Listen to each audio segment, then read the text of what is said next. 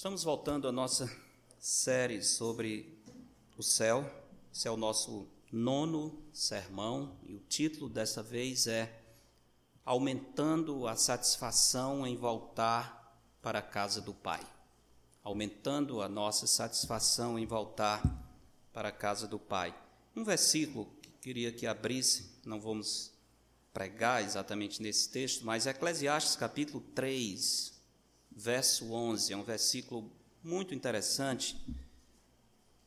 Sempre me chamou a atenção e tem implicações teológicas profundas a expressão de Salomão nesse versículo em Eclesiastes, capítulo 3, o verso 11.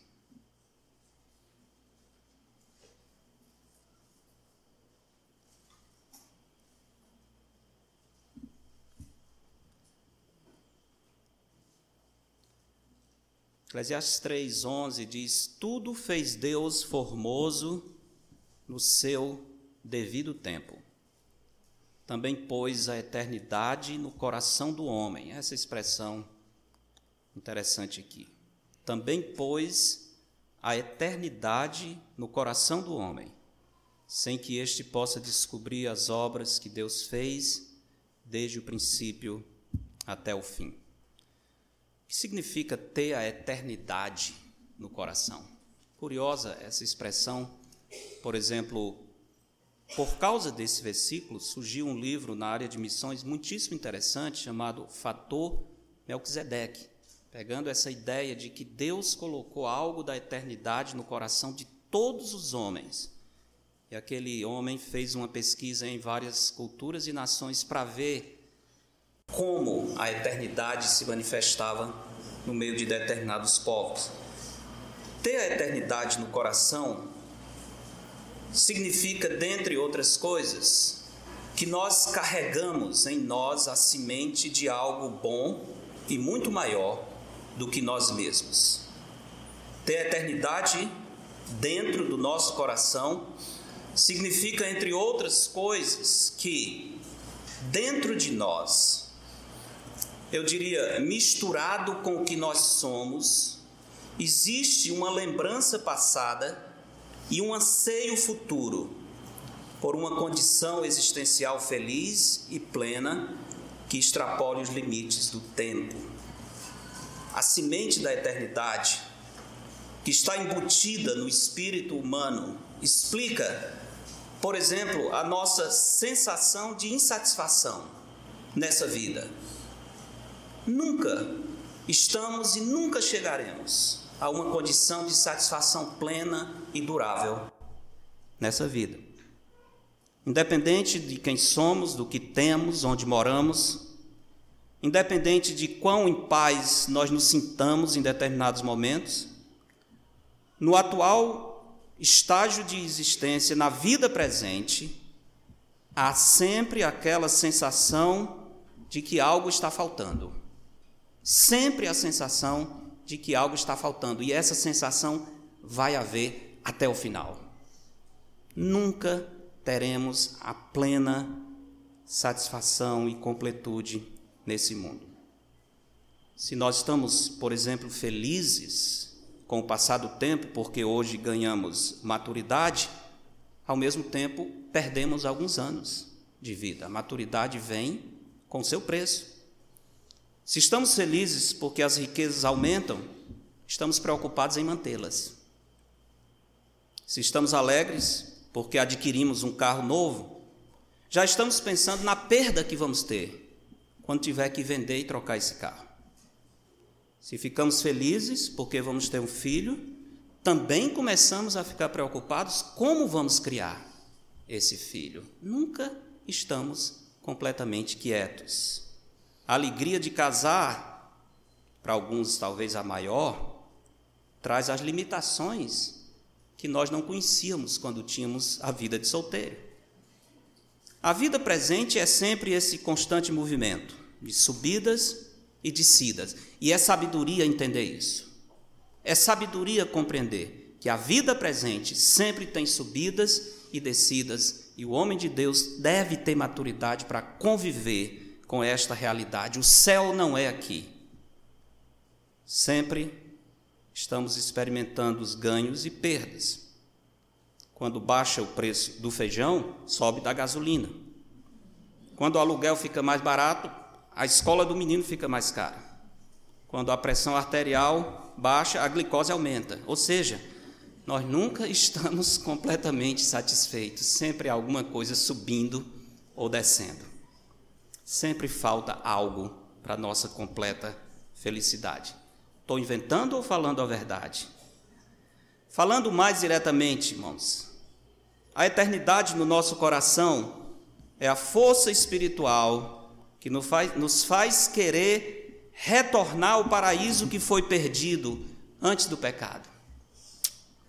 Nós nunca tivemos nesse paraíso, mas nós sentimos falta dele.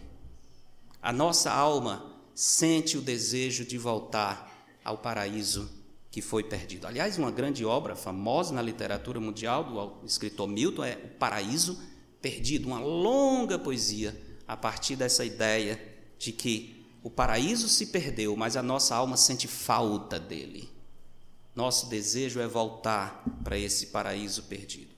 Por mais curioso que possa parecer, embora nunca tenhamos visitado o paraíso, nós temos aquela sensação de que esse é o lugar onde nós gostaríamos de morar para sempre. Por isso, um dos efeitos de entendermos e abraçarmos a mensagem da salvação em Cristo por meio do Evangelho é a paz interior que nós ganhamos. E essa paz vem quando o nosso coração fica pleno da certeza, pleno da certeza de que a semente da eternidade vai se tornar em uma árvore, que o desejo pelo paraíso será satisfeito. Por Cristo, nós voltaremos ao paraíso e ficaremos para sempre ali. Por isso, o salvo em Cristo, ele não é um saudosista, ele é um futurista. Salomão diz: Não digas, por que o tempo passado foi melhor do que esse? Ele diz: Não é sábio perguntar assim. Não é por várias coisas. Primeiro, porque o tempo que passou não volta mais, não adianta chorar o leite derramado e viver de saudades, como Casimiro de Abreu, ah, que saudade que eu tenho da aurora da minha vida, da minha infância querida, que os anos não trazem mais. Que dias, que luas, que flores, naquelas tardes fagueiras, a sombra da bananeira debaixo dos laranjais. Não adianta, não adianta, já foi. Meus oito anos é o nome da poesia, ora, mas se eu vou lembrar dos meus oito anos, Posso lembrar de pouca coisa, mas eu tenho mais de 50 agora, eu não posso viver nos oito, pensando nos meus oito anos. Além do mais, o bom está no futuro e não no passado. Quem vive amarrado ao passado é porque não tem um belo futuro.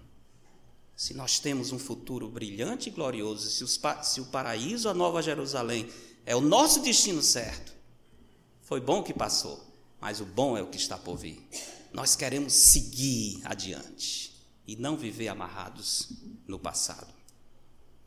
Esse é um efeito maravilhoso de ser um salvo em Cristo. Eu gosto da maneira como um certo autor colocou. Ele disse: Todos temos saudades do Éden. Todos temos saudades do Éden. Não, Éden também é gente boa, faz falta, mas Éden, o paraíso. Sentimos uma certa nostalgia por aquilo que foi implantado no nosso coração. Ele diz: essa semente do paraíso está implantada no coração do homem. Isso está embutido entre nós, talvez a nível genético. Ansiamos por experimentar o que o primeiro homem e a primeira mulher experimentaram: uma terra perfeita, com um livre e desimpedido relacionamento com Deus e uns com os outros, com os animais e com o nosso meio ambiente. Cada avanço do homem pode ser definido como uma tentativa de reconquistar o que foi perdido pelo pecado. Acho que ele tem razão.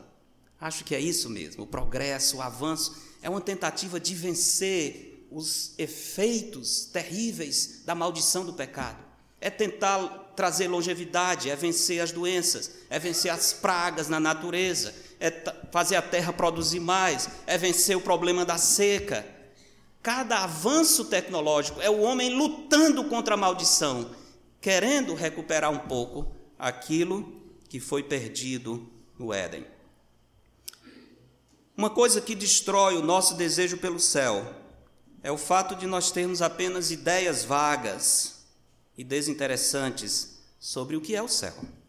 Quem quer ir para um lugar frio, sem graça, sem vida, sem vibração, onde você está no eterno culto e nada mais se faz a não ser cantar e orar. Essa ideia foi implantada na mente de muitos, alguns pessoas do mundo até você já devem ter ouvido dizendo: o inferno é que é bom, porque o inferno tem vida, tem vibração, tem prazer. O céu não, é aquela coisa sem graça, branca, tudo muito limpo, tudo frio, só as nuvens, os anjos tocando harpa e a gente olhando para o nada. Essa não, essa não é a descrição bíblica do inferno, do céu.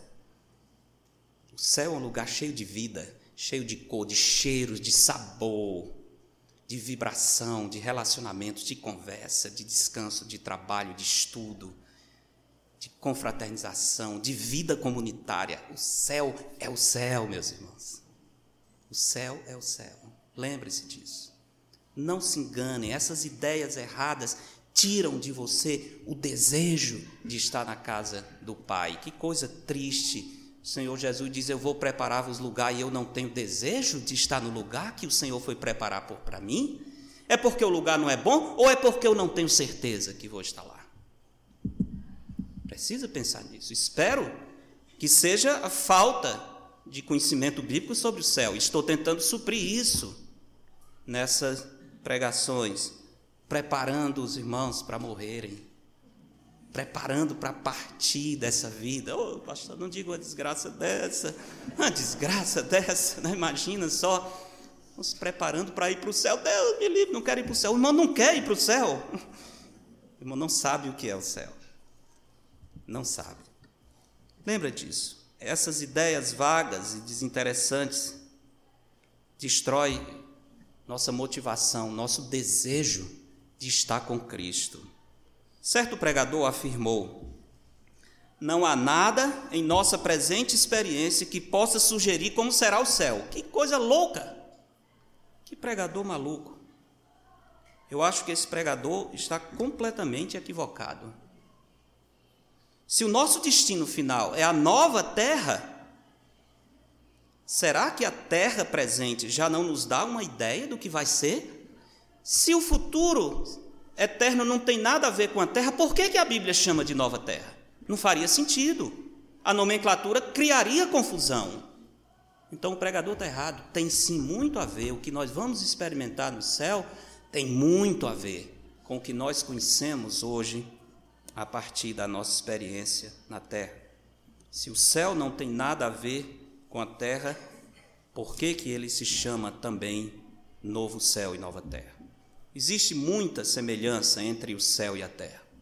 O homem foi criado do pó da terra, isso mostra que Deus nos criou com uma ligação muito forte à terra.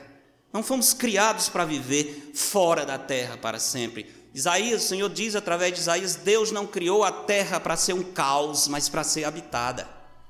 Essa terra vai ser transformada, sim. Ela vai passar com estrepitoso estrondo, mas ela vai ser renovada. Não será destruída, será a nossa habitação, o paraíso de Deus. Aquilo que o Senhor fez o primeiro homem experimentar. Nossa esperança é a mesma de Davi no Salmo 27, que diz: Eu creio que verei a bondade do Senhor na terra dos viventes. Não dos morrentes, na terra dos viventes. Salmo 27, 13. Nosso problema, irmãos, não é que falta informações sobre o céu. Tem bastante. Mas é que nós não prestamos bastante atenção ao que a Bíblia nos informa. Além disso, tem um outro grande problema. Parece que alguns teólogos, famosos, escritores, eles não resistem à tentação de espiritualizar as informações sobre o céu. Por exemplo, um grande, um conhecido teólogo chamado Erickson, que foi inclusive o autor que usamos no meu tempo como aluno no seminário, era, era o livro Texto de Teologia, Ele tem muito pouco sobre o céu, aliás, como muitos livros de teologia, quase nada sobre o céu. É um livro com 1.400 páginas, talvez ele tenha 20 ou, ou menos sobre a eternidade no céu. Como é que pode isso?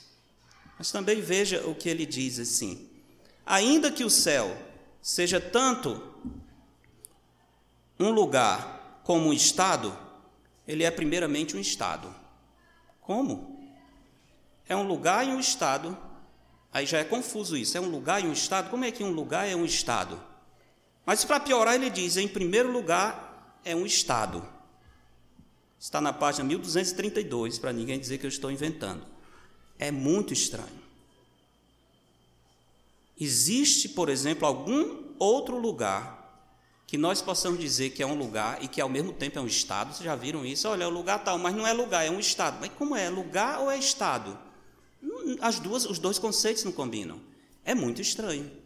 Aí eu vou viajar para a cidade de Quixadá, mas não é, olha, não é um lugar, é um, é um estado. Peraí, você vai para um canto geográfico com coordenadas, você pode ir andando ou, ou é só um, uma ideia nebulosa? É confuso o conceito. O céu é um lugar real, como Quixadá, já que eu usei Quixadá, é. É um lugar real onde você pode entrar, sair, pode morar, você pode ver. É um lugar, como qualquer outro lugar que nós conhecemos. Um outro escritor de teologia do Novo Testamento, ele disse: Paulo não pensa do céu como um lugar, mas como a presença de Deus. Como é isso? Onde é que esse homem famoso encontrou isso? Paulo não pensa no céu como lugar, mas como a presença de Deus. Que coisa estranha. Ter uma pessoa presente. O fato da pessoa estar presente não quer dizer que existe um lugar para ele estar presente? Como é que vai estar presente se não tem lugar? Não é esquisito isso? Notam como as ideias sobre o céu, mesmo em pessoas estudiosas, teólogos famosos, parece muito confuso. Um outro disse: o paraíso é uma condição espiritual mais do que uma localização espacial. Que esse homem está dizendo é muito diferente do que Jesus disse em João 14. Muito diferente. Não se turbe o vosso coração, Crede em Deus, crede também em mim. Na casa do meu pai há o quê? Muitas moradas, não é muitos estados, muitos pensamentos, é muitas moradas, muitos locais. E se assim não fosse, eu vos teria dito, pois vou preparar-vos lugar. Ou em outras palavras, Jesus está dizendo: se não fosse um lugar, eu não estaria mentindo para vocês, dando falsas esperanças. Vocês não vão deixar esse mundo para lugar nenhum, para o estado, vocês vão sair daqui para um outro local, vocês vão mudar de endereço. Vocês vão só mudar, mas vão para um local real que é a casa do Pai, preparada pelo Senhor Jesus Cristo. Tudo isso indica movimento e localização física, assim é o céu. Irmãos, o salvo em Cristo está retornando para o paraíso que foi perdido pelo pecado. Nós nunca tivemos no paraíso, mas estamos voltando para lá, como se o conhecêssemos anteriormente. Segundo Coríntios 5 e 17, todo mundo conhece, diz assim: se alguém está em Cristo, é o quê? Nova criatura, mas a melhor tradução é nova criação. É como se a, a velha criação tivesse passado. O pecado nos afastou do paraíso. Quando nós aceitamos a Cristo, nós começamos o caminho de volta. Estamos retornando para o lugar que a nossa alma sente desejo por Ele porque a eternidade está aqui dentro, e mesmo sem você ter visto, você tem aquela anseio, aquela vontade de estar nesse local. É por isso que aquele autor disse: parece que o Senhor colocou o paraíso até a nível genético dentro de nós, porque o desejo é real e muito forte. Paulo diz em Efésios que o propósito do Pai, por meio do Filho, é fazer convergir nele todas as coisas, tanto as do céu como as da terra, unificar todas as coisas em Cristo. O que, é que significa isso? Dizer que estamos retornando para o paraíso que foi perdido. Em primeiro lugar, podemos responder da seguinte forma: ao partir para o céu, estamos voltando aqui entre aspas, voltando para viver na terra sem maldição. Estamos voltando para viver em um local perfeito. Evidentemente, nenhum de nós teve o privilégio que Paulo teve de ir ao terceiro céu.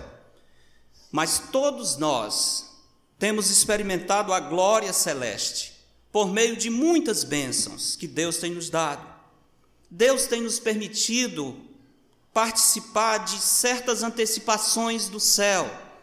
Há momentos na vida espiritual, especialmente na comunhão com o povo de Deus, que a gente diz é como se estivesse no céu.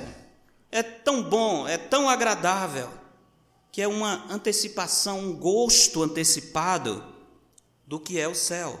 Essas antecipações satisfazem os anseios do nosso coração, que brotam da eternidade que o Senhor implantou em nós. Depois de termos sido salvos, se estamos crescendo no conhecimento de Cristo, cada vez mais nós nos sentimos como peregrinos e forasteiros, aguardando a cidade que há de vir. Não fomos ainda lá, mas só o fato de ser uma cidade, a gente já fica imaginando, porque nós sabemos o que é uma cidade peregrinos e forasteiros aguardando a cidade que há de vir. Segunda-feira passada nós tivemos aqui nessa igreja um momento de louvor ao Senhor, muito interessante. Estávamos entregando, estávamos simbolicamente entregando, porque na verdade a nossa irmã entrou na presença do Senhor ah, de madrugada, na segunda-feira. Mas na segunda tarde estávamos aqui louvando a Deus como que entregando a irmã Alba nas mãos do Senhor. Felizes, porque Deus foi muito bondoso com ela. Muito bondoso. Essa doença que tirou a sua vida podia ter causado muita dor, muito sofrimento, podia ter passado dias em angústia. Deus não permitiu. Foi rápido, muito, muito rápido. Quando começou a decair, em pouco tempo, o Senhor lhe deu a vitória. Estávamos felizes aqui, segunda-feira, louvando a Deus por isso. Mas a nossa alegria maior não era pelo alívio do sofrimento da nossa irmã, mas por poder olhar para aquela situação e poder dizer: Eu sei onde ela está. Eu sei exatamente onde essa irmã está desde a madrugada de hoje. Eu sei o que ela está experimentando, o que ela está vendo. Nós temos a informação precisa do novo endereço dela. Onde essa irmã está agora vivendo com o Senhor salvos no céu atualmente ainda não estão vivendo tudo que está prometido, porque ainda não estão no novo céu e na nova terra, mas certamente já estão desfrutando as maravilhas da nova Jerusalém. Preguei sobre isso, vou voltar depois. Aquela cidade santa que um dia vai descer do céu, que será a capital do reino eterno aquela cidade maravilhosa descrita com os portais, o muro, a distância, a largura, comprimento, altura, prédios imensos, ruas de ouro, fundamentos com pedras preciosas, toda a descrição precisa, exata. Aquele lugar lindo com uma praça no meio, a árvore da vida, o Éden, o jardim do Éden lá no meio. Que coisa incrível, irmãos, o que, é que nós estamos fazendo aqui? o que, é que nós estamos fazendo nesse mundo. Salvo em Cristo, já está desfrutando tudo isso e aguardando ainda mais o que está por vir no novo céu e na nova terra. O que é que nós experimentaremos no céu que se assemelha com o que temos na terra? E alguns textos na palavra do Senhor para responder sobre essa semelhança. Hebreus capítulo 11, nosso primeiro texto. Hebreus capítulo 11.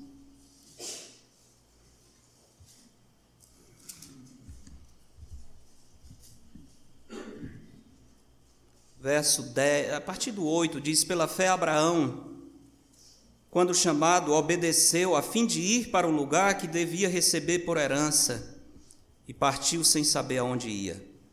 Pela fé, peregrinou na terra da promessa, como em terra alheia habitando em tendas com Isaac e Jacó, herdeiros com ele da mesma promessa. Por quê? Por que, que Abraão estava habitando na terra da promessa como se fosse uma terra alheia? Por que, que ele não se sentia absolutamente em casa, já que Deus tinha dito que daria aquela terra para ele? Verso 10 diz: Porque aguardava a cidade Porque Abraão andava, olhava e dizia: Esse não é o meu lugar. Esse não é o meu lugar que o Senhor prometeu. Porque aguardava a cidade que tem fundamentos, da qual Deus é o arquiteto e edificador. Pela fé também a própria Sara recebeu poder para ser mãe, não obstante o avançado de sua idade, pois teve por fiel aquele que lhe havia feito a promessa. Por isso também de um, aliás, já amortecido, saiu uma posteridade tão numerosa como as estrelas do céu, inumerável como a areia que está na praia do mar. Todos estes morreram na fé, sem ter obtido as promessas, vendo-as, porém, de longe. Veja isso. Eles não obtiveram a promessa eterna aqui, mas é, é como se eles estivessem olhando o invisível. Ele está vendo além do que simplesmente do, das coisas materiais que estão diante dos seus olhos. Todos morreram na fé sem ter obtido as promessas, vendo-as, porém de longe, e saudando-as. É interessante isso. Saudando-as como se elas se tornassem cada vez mais concretas para eles. E confessando que eram estrangeiros e peregrinos sobre a terra. Porque os que falam desse modo manifestam estar procurando uma pátria. Aqui a Bíblia fala do céu como uma cidade e fala também como uma pátria. Importante, isso é uma, nos ajuda a compreender bem, porque nós sabemos o que é uma cidade e sabemos o que é uma pátria. Não precisamos ficar imaginando para entender o que é uma cidade. Uma cidade é um lugar onde tem vida comunitária, onde tem cultura, onde tem artes, onde tem música, onde se pratica esportes, onde há bens, onde há serviços, onde acontecem vários tipos de eventos na interação social, onde tem reuniões, conversação, trabalho. Isso compõe uma cidade, isso vai compor e compõe a cidade santa. A Bíblia é um país. O que é um país? País é um lugar com territórios, com governantes. País é o que dá nacionalidade às pessoas, identidade aos cidadãos. Essa é uma verdade que trazia um enorme consolo ao apóstolo Paulo. Quando escreveu a sua epístola de Filipenses da prisão, no capítulo 3, ele diz: Porque a nossa pátria está onde? Nos céus, de onde aguardamos o Senhor, o qual transformará o nosso corpo de humilhação para ser semelhante ao seu corpo glorioso. A nossa pátria está nos céus. Quando o Hebreus diz, quando Paulo diz que o céu é uma pátria, está confirmando aquilo que nós conhecemos acerca da nossa identidade com a pátria. Sabemos de uma das que uma das coisas mais dolorosas, mais tristes é termos que deixar a nossa pátria, sermos forçados a abandonar o lugar que amamos, onde vivemos, onde temos as boas lembranças, especialmente quando estávamos vivendo em boas condições. Talvez vocês já ouviram, já ouvi vários testemunhos de é, venezuelanos ou outros que são forçados a sair dos seus países. A dor que eles sentem por ter que deixar a sua pátria, por não poder voltar para a reunião da família, para encontrar os seus queridos. Não sabem exatamente quando voltarão e o que encontrarão quando retornarem ao seu país. Por que isso? Porque o país dá identidade, nós sentimos falta do país onde nós nascemos, ao qual pertencemos. Nós aqui do Nordeste conhecemos um fato muito curioso. Tem cearense em todo canto do mundo, a gente sabe disso, né? Todo lugar do mundo você vai encontrar cearense. Cearense e necessidade tem em todo lugar. Ah, mas nós, nordestinos, nós temos um apego muito grande a terra. Eu não sei se é o caso de todos os nordestinos, nem todo mundo é nordestino aqui. Apesar das lutas, apesar das dificuldades, apesar da escassez hoje, nem tanto. Mas sempre tivemos e sempre temos um grande apego à nossa terra, especialmente aqueles que vêm de lugares pequenos, do interior, aqueles que viveram num ambiente agrário, de agricultura, uma vida mais simples. Esses têm grande sente muita falta do seu local, daquele lugar onde eles se identificavam. E no passado era muito comum nordestinos saírem as levas para o sudeste em tempos de seca para sobreviver, simplesmente porque não tinham como viver diante da escassez. Talvez vocês conhecem, se não conhecem, vão conhecer agora, uma das descrições mais tocantes que se encontra na literatura popular descrevendo os retirantes que tinham que deixar o seu local indo para São Paulo para sobreviver. Famoso poeta simples e genial Patativa do Assaré escreveu o um poema chamado A Triste Partida. Já ouviram falar? Já ouviram a triste partida? Como é triste a partida? Vou ler um pouco, preparem os lenços para vocês entenderem um pouco o que é que significa isso. Ele diz: Setembro passou, outubro e novembro. Não vão cantar Luiz Gonzaga, tá? Só escute. Já estamos em dezembro. Meu Deus, que é de nós. Assim fala o pobre do seco Nordeste, com medo da peste, da fome feroz. A 13 do mês, ele fez a experiência perdeu sua crença nas pedras de sal, mas noutra experiência, com gosto se agarra, pensando na barra do alegre Natal. A barra é aquela, aquela, aquelas nuvens que aparecem assim no poente, eles chamam a barra. Então, eles diziam que no dia de Natal, se aparecesse aquela barra de nuvem, é porque o inverno era bom. Nesse caso aqui não foi, né? Rompeu-se o Natal, porém a barra não veio. O sol bem vermelho nasceu muito além. Na copa da mata, buzina a cigarra, ninguém vê a barra, pois barra não tem. Sem chuva na terra, descamba janeiro, depois fevereiro e o mesmo verão. Entonce o roceiro, pensando consigo, diz: Isso é castigo, não chove mais não.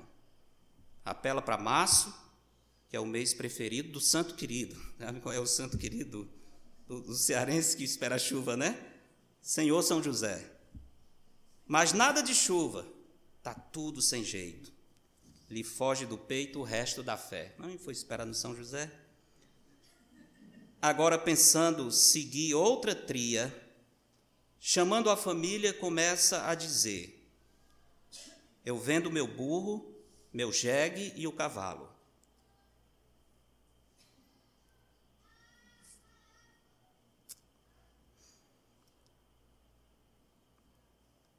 Nós vamos a São Paulo, viver ou morrer. Eu nunca fui para São Paulo desse jeito, mas eu vi muita gente que foi. E era realmente muito, muito triste. E aí ele continua dizendo: Nós vamos a São Paulo, que a coisa está feia, por terras alheias nós vamos vagar. Se o nosso destino não for tão mesquinho, para o mesmo cantinho nós vamos voltar. E vende o seu burro, o jumento e o cavalo, até mesmo o galo venderam também. Pois logo aparece, feliz fazendeiro, por pouco dinheiro lhe compra o que tem. É, havia muito isso, né? Aproveita dos, dos pobres. Em cima do carro se junta a família. Chegou o dia triste já vai viajar. A seca terrível que tudo devora lhe bota para fora da terra natal. O carro já corre no topo da serra, olhando para a terra, seu berço, seu lar, aquele nortista partido de pena, de longe a cena, adeus Ceará. No dia seguinte, já tudo enfadado, e o carro embalado, veloz a correr, tão triste, coitado. Falando saudoso, o filho choroso exclama a dizer. E aí a poesia continua descrevendo, não vou, vou ler mais, não estou hoje, é muito triste. Por isso que chama triste partida, né? Não dá nem para a gente ler. Mas veja bem, o que, eu estou trazendo isso para os irmãos? Irmãos, é porque, às vezes, quando nós pensamos em partir para o céu, cria um saudosismo como se nós estivéssemos deixando para trás tudo o que é querido, tudo o que nós amamos, os amigos, os prazeres, a conversa agradável, a nossa casa, nosso endereço, nosso trabalho. Irmãos, não vamos deixar nada para trás. Absolutamente nada. Ao contrário, muito do que hoje nós vivemos A nossa história vai continuar, só que completamente transformada. Completamente transformada. Eu acho que nós voltamos para morar no mesmo, mesmo torrão de onde nós viemos. Só que numa terra transformada, sem pecado, sem seca, sem miséria, sem violência, sem sujeira.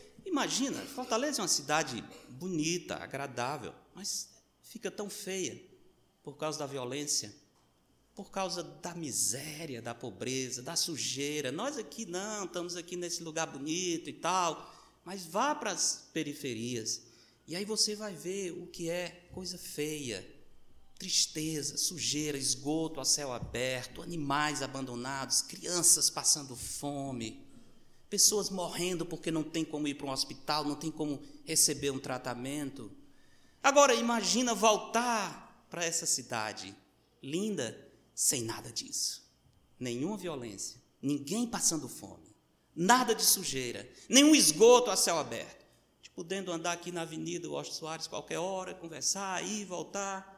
Tem uns irmãos que gostam de correr, correr até o Aracati sem medo, voltar, né? Acho que não vai, não vai cansar, né? Aí vai correr mais, vai ser umas maratonas um pouco maiores. Mas imagina poder viver nessa cidade completamente transformada.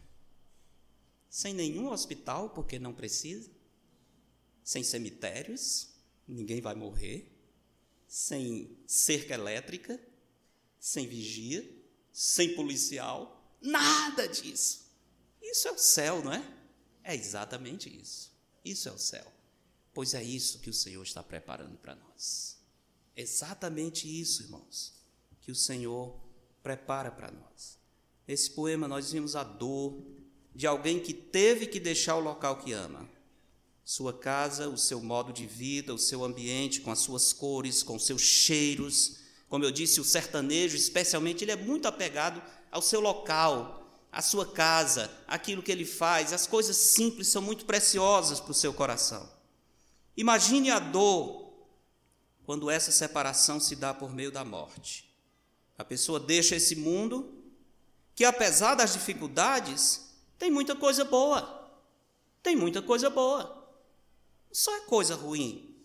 Nós temos o prazer de nos alimentar, isso é muito bom. Nós temos o prazer de visitar lugares bonitos, lindos, que enchem os nossos olhos. Você fica admirando que lugar mais lindo. Nesse mundo, nós conseguimos ver essas cenas maravilhosas. Nós temos os nossos amigos, nós temos os familiares, nós temos a nossa casa. Ah, mas minha casa não é tão boa e tal.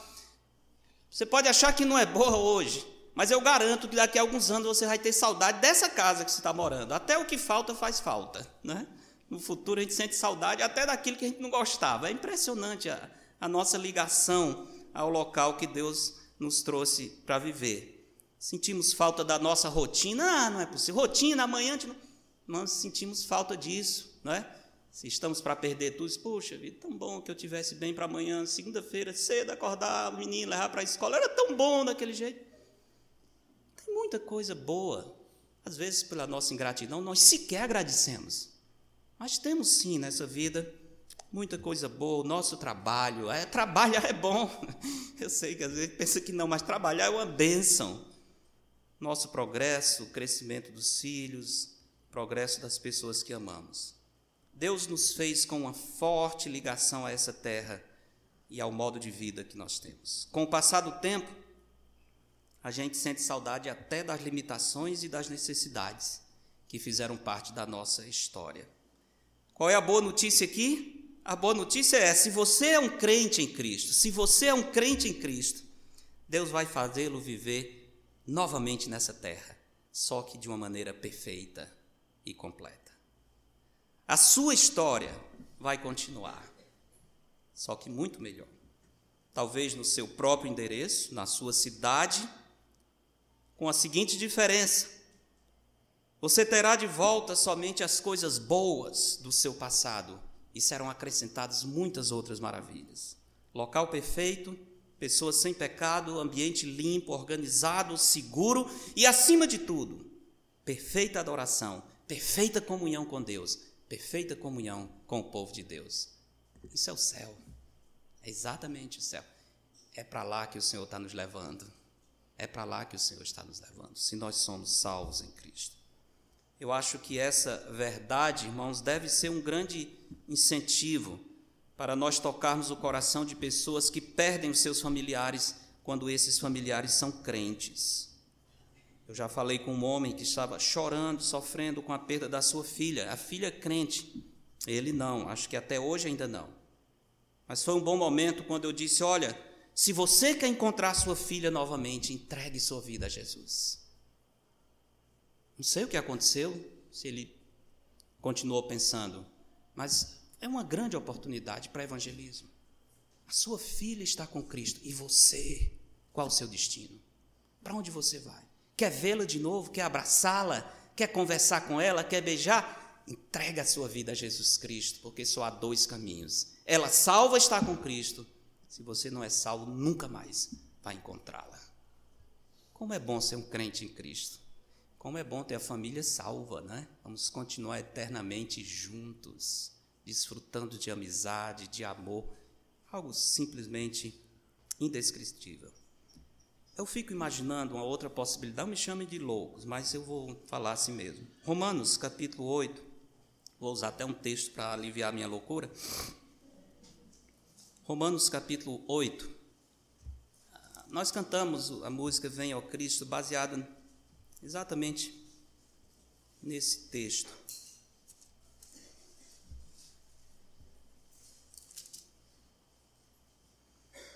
Romanos 8, 18 diz: Porque para mim tenho por certo que os sofrimentos do tempo presente não podem ser comparados com a glória a ser revelada em nós. Que verdade incrível.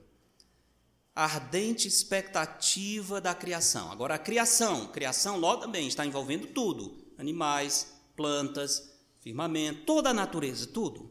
A ardente expectativa da criação aguarda a revelação dos filhos de Deus. A criação está clamando. Pois a criação está sujeita à vaidade, não voluntariamente, mas por causa daquele que a sujeitou, na esperança de que a própria criação será redimida do cativeiro da corrupção. Um dos sinais do cativeiro da corrupção é a morte, a deteriorização, é o desaparecimento de seres que o Senhor criou e que habitaram nessa terra. A morte é uma indicação de que a criação está gemendo. E aí ele diz que ela espera ser redimida desse cativeiro para a libertação da glória dos filhos de Deus. Porque sabemos que toda a criação, a um só tempo, geme e suporta angústias até agora. Não somente ela, mas também nós que temos as primícias do Espírito, igualmente gememos em nosso íntimo, aguardando a adoção de filhos, a redenção do nosso corpo. Bem, Aqui está a loucura. Não, não vão dizer, sair dizendo que eu pirei de vez. Mas imagine isso. Se a criação será redimida do cativeiro da corrupção, toda a criação está gemendo, está esperando. Seria muito esperar a volta dos animais que morreram? Acho que não. Acho que não. Toda a criação geme está esperando. Eles morreram por causa do pecado. Alguns animais têm uma ligação tão interessante, tão íntima com seus donos, né? Estão lembrando de algum cachorrinho que tiveram, né? Parece que eles falavam, né? Parece que falavam. Eles, alguns são muito inteligentes.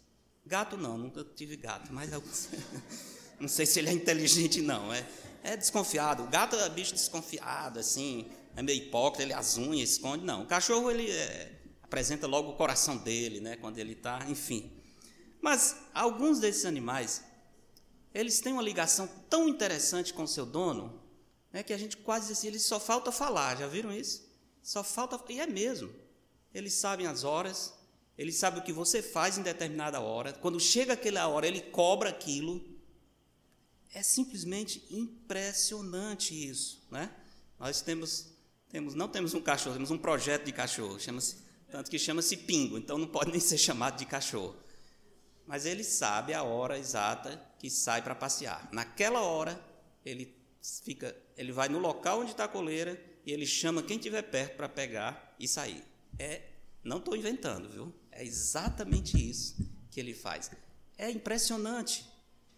Esses animais, sendo parte da criação de Deus e sofrendo com a queda no pecado, sofreram, terminaram recebendo a maldição da morte. Mas, se a criação geme esperando a nossa libertação, por que, que esses animais não poderiam ser trazidos de volta para continuarem dando glórias ao Senhor, com vencendo a morte? Seria uma enorme alegria, não é não? A mais você chegar no céu, na Nova Jerusalém, e encontrar o seu bichinho de estimação correndo, ouvindo ao encontro de vai ser algo impressionante, né? Por que não? Talvez se não, não quero mais aquele cachorro perto de mim, mas no céu não tem problema, né? Será completamente diferente. Cristo há de restaurar todas as coisas. A criação vai se livrar da corrupção. Quem sabe? Parte disso não vai ser a volta até mesmo desses animais que morreram. A Bíblia diz que o céu tem rios, montanhas, árvores, praça, flores, como tem na terra. Apocalipse descreve exatamente isso. Você gosta de ver uma montanha, passear, de ver um rio lindo, calmo, puro? No céu tem exatamente isso. É bom uma praça limpa, tranquila, segura, onde você pode conversar sem pressa. No céu tem uma linda praça, tem um rio passando, tem uma árvore que vai de um lado para o outro no rio. Imagina isso, a árvore da vida. O passeio vai ser no Éden, o paraíso de Deus. Nós, nós poderemos passear nesse local maravilhoso. Imagina as crianças nessa praça, nessa árvore, correndo, subindo os galhos, pulando, os animais com eles. Depois pula no rio, mergulha. Mas e se cair, quebrar o braço? E se se afogar? Não, não tem perigo. Não vai ter nenhum mal. Imagina que cena paradisíaca essa. Tudo em paz. Tudo de uma maneira que nós gostaríamos que acontecesse. Eu fico pensando que eu vou ter um bom estoque de chocolate, porque os meus aqui acolá acabam, né? Mas tem que ter bastante chocolate para dar esses meninos no céu, com a vantagem que não tem cárie, o açúcar celestial não vai trazer cárie para os meninos. Isso é uma grande bênção, é ruim para o dentista, né? Mas não vai ter dentista no céu também. Quer dizer, vai ter um dentista salvo, mas não um consultório lá. A Bíblia diz que no céu nós teremos corpos. Não é difícil imaginar o que é um corpo. Nós temos um corpo. O Senhor vai nos dar esse corpo transformado, glorificado, semelhante ao corpo glorioso de Cristo. Filipenses 3, 1 Coríntios 15, 40 e 44 diz isso. Corpos não mais sujeitos à corrupção, à doença, à força decadente da morte, que se apresenta na forma de doença, de envelhecimento, de fraqueza, tudo isso será engolido pela vida. Essa expressão que Paulo usa. Tudo isso será engolido pela vida. É impressionante. Segundo Coríntios, capítulo 5, é onde tem essa expressão, e eu lembro bastante nas conversas com o irmão Regis há poucos dias, enquanto a mãe dele estava esperando o momento de partir para a presença do Senhor, ele lia esse versículo e leu, inclusive, nós conseguimos, através da, da internet, que ele participasse do culto fúnebre. Foi exatamente o versículo que ele leu, segundo Coríntios, capítulo 5, verso 4 diz: Pois na verdade, os que estamos neste tabernáculo gememos, angustiados, não porque queremos ser despidos, mas revestidos, para que o mortal, essa expressão, para que o mortal seja absorvido ou engolido pela vida. Aliás, na versão inglesa está exatamente isso, para que ele seja engolido pela vida. É, é bonita a expressão. O que quer dizer isso? Quando você vê o corpo de um salvo, aparentemente em decadência, sendo dominado pela morte, podemos ter certeza que a vitória da morte será limitada e temporária, porque logo a corrupção do pecado, que torna o nosso corpo sujeito à morte, será engolida, devorada pela vida eterna completamente devorada. Essa palavra engolida, na nossa versão em português diz absorvido, é a mesma palavra que Pedro usa quando ele diz: sede vigilantes, sóbrios e vigilantes, o diabo, vosso adversário, anda em derredor, como leão que ruge procurando alguém para devorar. A vida eterna vai devorar a morte, vai aniquilar toda essa presença da corrupção que faz o nosso corpo entrar em decadência dia após dia. Tudo isso será devorado pela vida. Que esperança maravilhosa.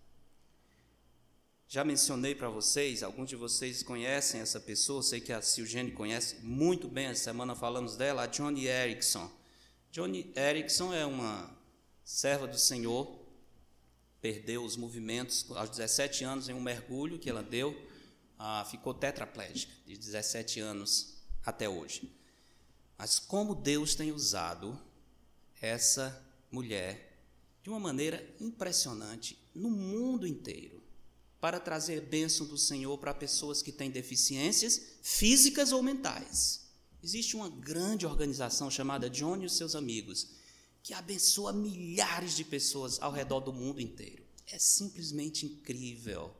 A doença dela, a paralisia, terminou sendo a plataforma pela qual Deus iria fazer a sua vida alcançar o mundo inteiro em bênçãos, de um modo que, se ela tivesse todos os movimentos, talvez nunca teria sido tão usada pelo Senhor. Deus sabe o que está fazendo.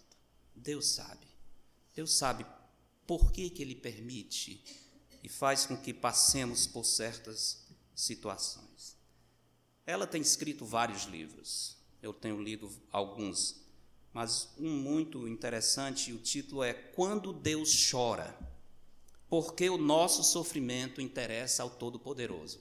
É simplesmente incrível esse livro. Primeiro, pela ideia de Deus chorando. Quando Deus chora, por que, que o nosso sofrimento interessa ao Todo-Poderoso? Infelizmente, não está em português. Se você não lê inglês, por causa desse livro você vai ter que aprender para ler, tá certo? Está aí um bom motivo. Agora, só porque o pastor falou no livro, só de mal eu vou aprender inglês para ler esse livro. Vale a pena, tá? Vale a pena. Mas num determinado momento, quando ela está falando do céu, ela diz o seguinte: As minhas pernas atrofiadas, os meus tornozelos inchados, os meus dedos curvados, o meu punho flácido, tudo isso é um recurso visual para uma lição da escola dominical para crianças, para mostrar para elas a verdade de Isaías 46, que diz: toda carne é erva a erva seca, cai a sua flor, mas a palavra do Senhor permanece para sempre. É impressionante isso, né? Ela usa a sua deficiência para ilustrar a Escritura. E ela continua dizendo: Assim, eu posso, junto com outros que sofrem, fortalecer os fracos e firmar os joelhos vacilantes. Eu posso dizer aos desalentados de coração: sede fortes, não temais. Eis que vem o vosso Deus. Ele vem e vos salvará.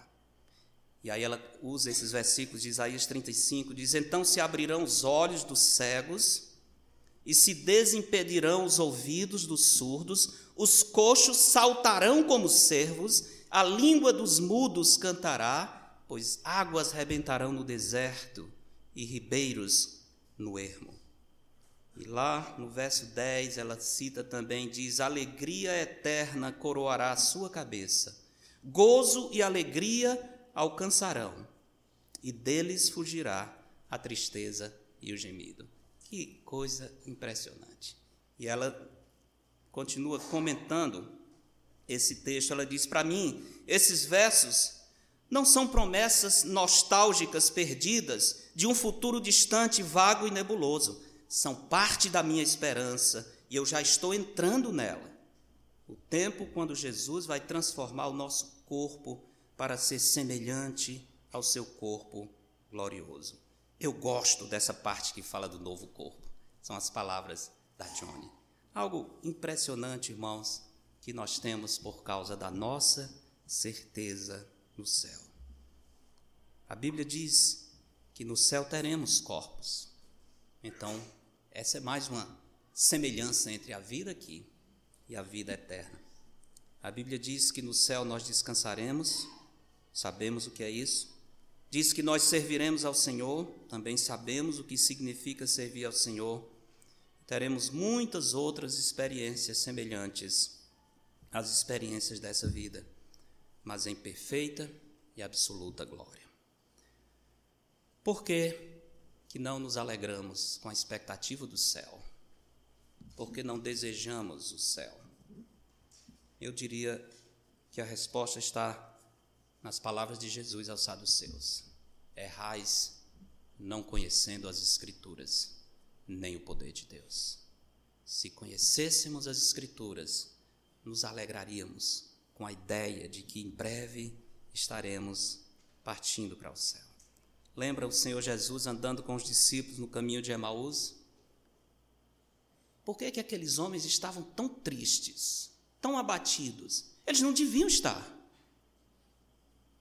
O Antigo Testamento dizia que Jesus ia sofrer, mas ia vencer a morte, estava escrito. Mas eles estão ali arrasados, como se tudo tivesse se perdido. Por que, que aqueles homens estão com tanta angústia no coração? Jesus diz: nécios e tardos de coração, para crer em tudo o que os profetas disseram. A tristeza daqueles homens é porque não conheciam as Escrituras. Se eles conhecessem as Escrituras, eles estariam felizes aguardando a ressurreição de Cristo. Um dos efeitos da ressurreição foi o entendimento da palavra de Deus. Quem não conhece as Escrituras tem angústias desnecessárias. Nós temos segurança, mas como não conhecemos a palavra de Deus, ficamos tristes, desesperados, sem esperança. Como que nós não temos esperança? Como que uma pessoa que está indo para o céu pode um dia dizer: Eu estou desesperado? Desesperado com o quê? Qual é a razão do desespero? Ah, porque eu estou com medo de acontecer o pior. Se acontecer o pior, é o melhor. É? Pronto, é só isso. Aconteceu o pior. Para a nossa visão humana, é o melhor que Deus tem para nós. Um dos homens mais impactantes, que mais mexeram com algumas ideias minhas, chamava-se Frederico O. Era um missionário irlandês, viveu, ah, eu diria, ele chegou na Amazônia na década de 60, 70 por ali. Uma história incrível, recém-casado com a sua esposa, lá da Irlanda, era tinha um negócio próprio, era ela especialmente a esposa, filha de um homem bastante rico eles começaram a orar sobre a obra de Deus, sentiram o desejo de ser missionários. Mas eles queriam ir para o lugar mais difícil possível. E o lugar mais difícil naquela época era a Amazônia, a selva amazônica. Imagina isso. E ele disse que botaram o mapa da Amazônia e acharam um lugarzinho bem no meio lá chamado Silábia. Ele disse: Nós vamos para esse lugar aqui. Agora imagina a família da, da, dessa jovem, né, vendo a filha saiu, eles dizem que naquela época chamava a Amazônia o Inferno Verde, porque pouca gente saía vivo de lá. Mas ele veio, chegou em Manaus, não sabia falar uma palavra em português. Poucos dias, não tinha aula de professor de língua, isso tudo não havia nesse tempo. Ficaram uns dias com os missionários, compraram a passagem para ir para essa cidade de Lábrea. Acontece que a esposa adoeceu na subida do rio. Na verdade, ela comeu um pedaço de carne apodrecida no navio, num jantar com o capitão, eles eram convidados de honra, eles têm essa prática, e ela engoliu o pedaço de carne, ela sabia, ela sentiu que estava podre, mas não quis jogar fora. E ela morreu dois dias de infecção. Não tinha remédio, não tinha médico, não tinha nada. Foi enterrada no meio da, da viagem, numa cidadezinha, pararam o barco, enterraram a esposa, e ele seguiu lá para aquela aquela cidade. É uma história incrível, não vou contar todos os detalhes, mas ele contava o testemunho e ele me disse certa vez, ilustrando por que, que nós sofremos às vezes por não conhecer bem a Escritura. Ele disse que ficava sempre pensando, ele amava aquela esposa. Ele casou de novo, teve dois filhos, mas ele nunca negou para a segunda esposa: olha, meu sonho é reencontrar a primeira. Porque eu amava tanto aquela mulher. E ele ficava pensando: quando eu for para o céu, as pessoas sempre dizem: ah, vamos ver Jesus. Vamos ver. Eu quero ver Jesus, mas eu queria primeiro encontrar minha esposa.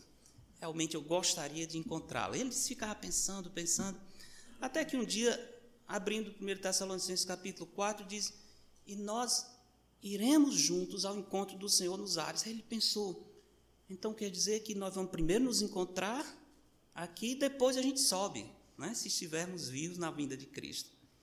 Disse, aquele versículo me deu uma alegria muito grande. Pronto, o Senhor vai me dar minha esposa primeiro e depois a gente sobe juntos para reencontrar com Cristo. O conhecimento da Escritura traz consolo e traz paz. É algo simplesmente maravilhoso, irmãos. Nós precisamos conhecer a palavra. Isso tira angústia, tira ansiedade, tira depressão, tira medo, porque a palavra do Senhor nos conforta.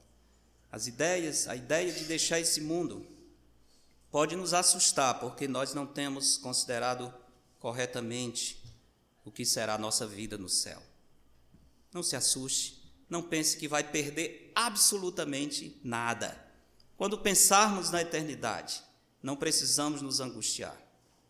Não precisamos ficar nos sentindo culpados por termos um certo apego às coisas boas desse mundo. Deus criou as coisas boas desse mundo para desfrutarmos. Os céus proclamam a glória de Deus.